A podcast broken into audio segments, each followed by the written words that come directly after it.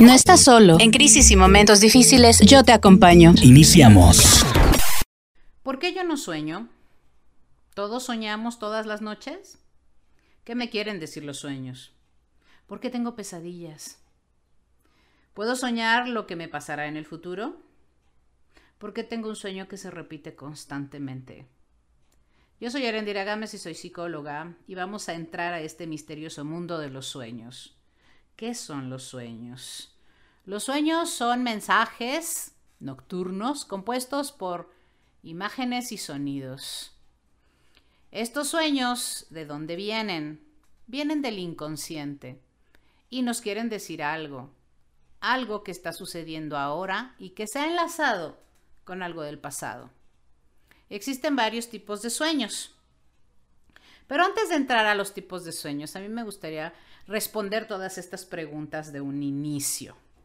¿Todos soñamos? Sí, todas las noches todos los seres humanos soñamos. Todas aquellas personas que pueden llegar a decir yo no sueño, pues lo que sucede es que ya no se acuerdan.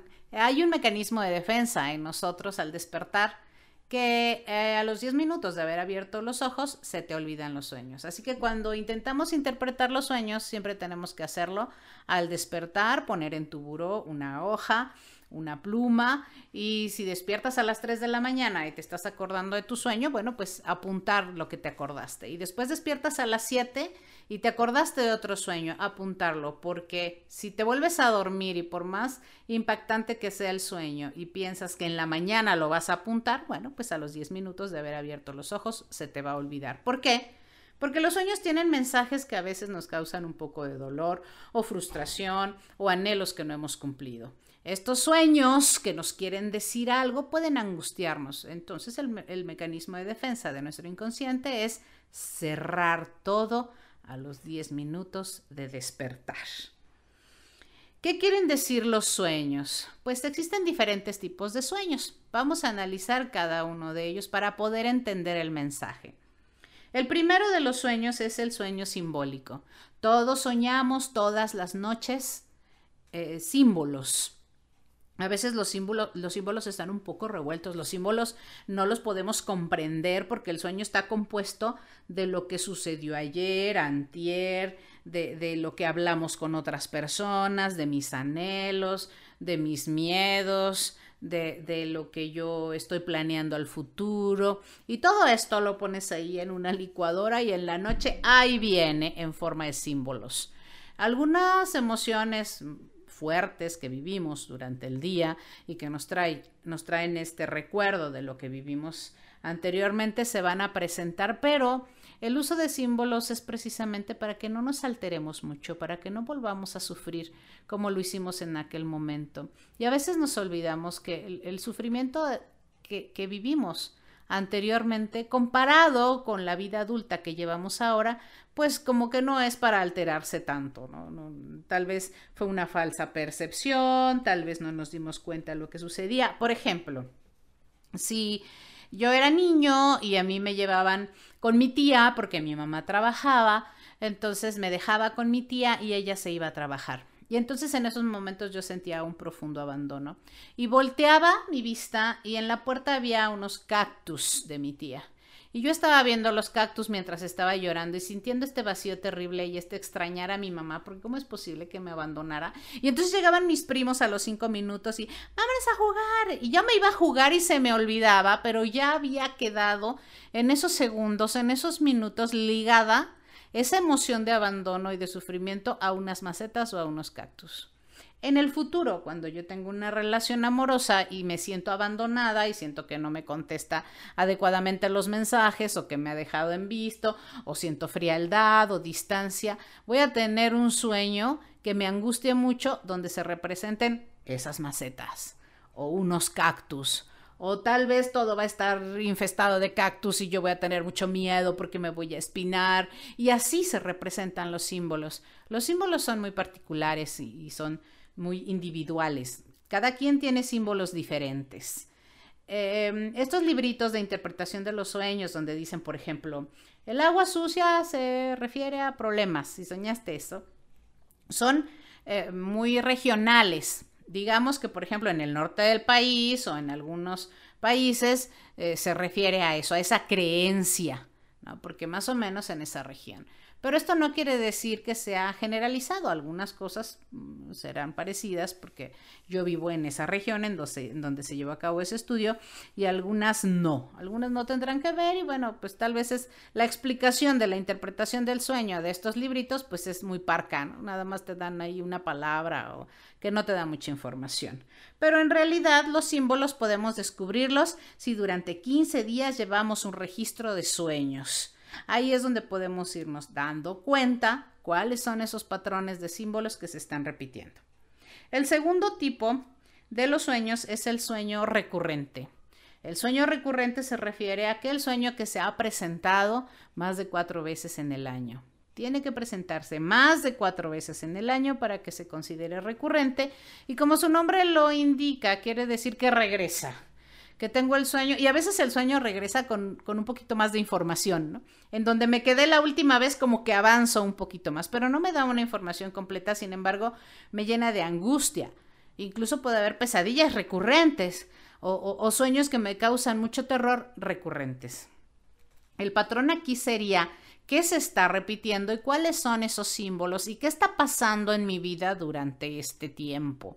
También para esa interpretación, bueno, pues vamos a llevar una bitácora, un registro de sueños de al menos 15 días para primero identificar el símbolo, después la frecuencia, que es el recurrente. Y seguimos con el siguiente tipo de sueños, que sería el sueño premonitorio. Los sueños premonitorios son aquellos sueños que me dicen lo que va a pasar. Y entonces yo me quedo muy sorprendida, digo, bueno, esto yo ya lo había soñado, esto que está sucediendo yo lo vi en mis sueños, ¿por qué se está presentando de esta manera? Y, a veces es idéntico. En otras ocasiones cambia un poco, puede ser que cambie eh, em, las personas que están alrededor o, el escenario o, que esté un poco cortado, pero que finalmente me esté dando ese mensaje. Los sueños premonitorios están muy ligados al sexto sentido. El sexto sentido, pues es un sentido más, como la vista, el, olfato, el tacto, el gusto. Bueno, pues es un sentido más, pero se encuentra en el inconsciente y está abierto en todo momento, captando y dando una explicación a esa interpretación del mundo. El sexto sentido no es tan fiel, no es tan leal. En el momento en que te da una interpretación, pues es lo que tú crees que es. A veces le atinas y a veces no. No es tan exacto como la intuición. La intuición es otra de nuestras herramientas internas para poder vivir, para poder desempeñarnos en el mundo, pero es muy exacto. La intuición no tiene palabras, la intuición solamente te dice sí y te dice no. Ay, iré a este viaje, hoy algo adentro me dice que no, que no, que no, mejor no voy. Ay, me llevaré estas llaves. Ay, no, algo me dice que las voy a perder, que las voy a perder. Eh, las pierdo si no le hago caso, ¿no? Para que podamos desarrollar este don interno que tenemos todos, hombres y mujeres, no nada más las mujeres. Las mujeres tienen mucho diálogo interior y por eso en muchas ocasiones hacen caso a su intuición y tenemos esta fama de, que somos muy intuitivas, pero también hay hombres muy intuitivos que desarrollan este don, el don de la intuición, porque le hacen caso a, lo que sienten dentro. La intuición solamente dice sí, no. Hago este proyecto, a ver, ¿qué me dice mi intuición? Tú te lo puedes preguntar. ¿Qué me dice mi intuición? Me dice que no, que no es el momento, que no vaya, que no lo haga, que no me inscriba, que no. Entonces no lo hago. Pero si me dice que sí, hasta sientes así como un, como una plenitud interna. Sí, yo sé que sí, esta fuerza me dice que sí. Ok, me late que sí, Ok, quiere decir que tu intuición te está diciendo que sí. Y el sexto sentido engaña un poquito más porque todos los sentidos engañan. Todos nuestros sentidos, incluso la vista, ¿no? Tú puedes ver de lejos a tu tía y hablarle, tía, tía. Y cuando te acercas y voltea, no era tu tía.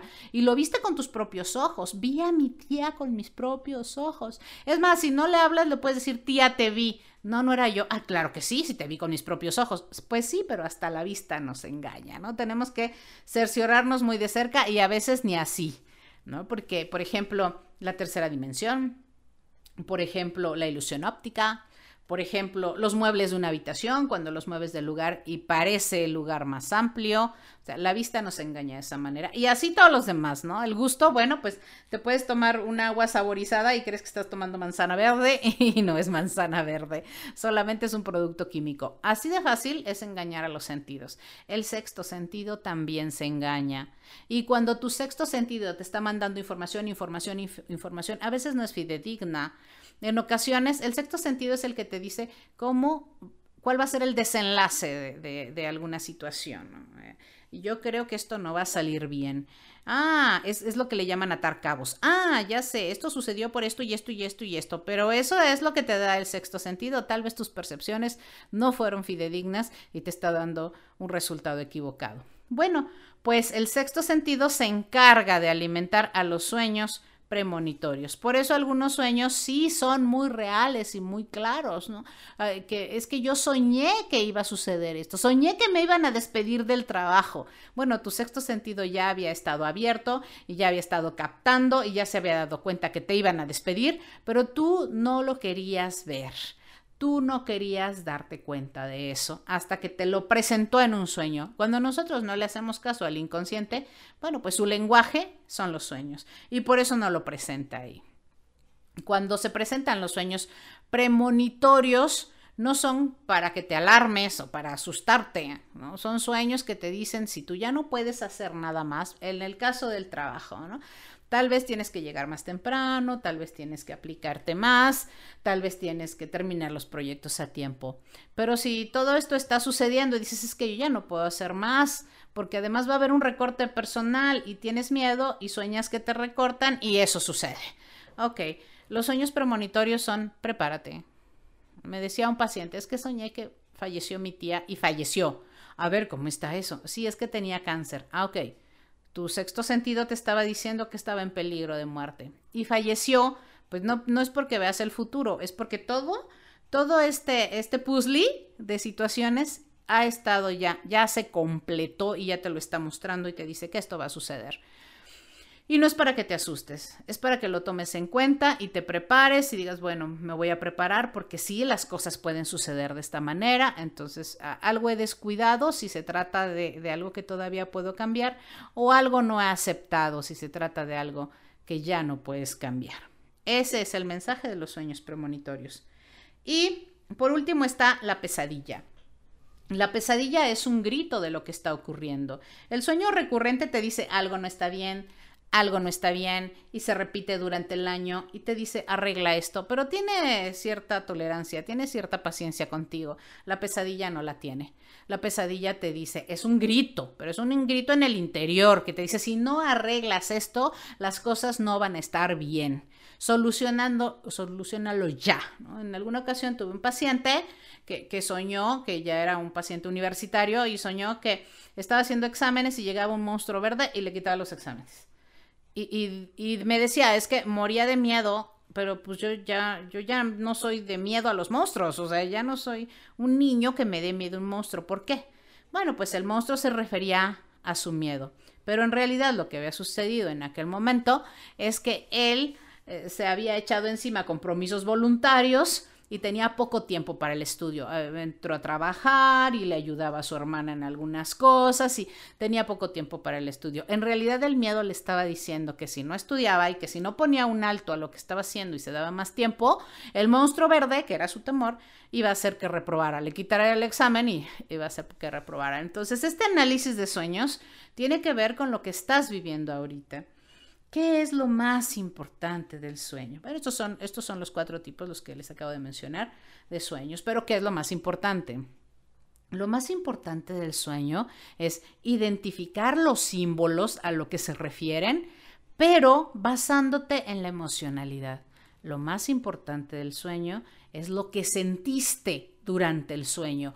Eso es lo que tienes que analizar. Eso es lo que te está reflejando. Eso es lo que se amarra en el hoy hacia el pasado que no has podido resolver y que traes arrastrando y que tienes que arreglar en el hoy. Lo más importante del sueño es que lo platiques Platica tus sueños diariamente, porque eso es lo que te va a dar la perspectiva, verlo de lejos, no verlo dentro de ese laberinto que fue el sueño de imágenes y sonidos, sino verlo desde afuera, tomar esa perspectiva de análisis y así te vas a dar cuenta. Por eso es tan importante platicar nuestros sueños. Es que yo casi no me acuerdo de los sueños. Ve platicándolos poco a poco. Me acordé un pedacito, apunté algo.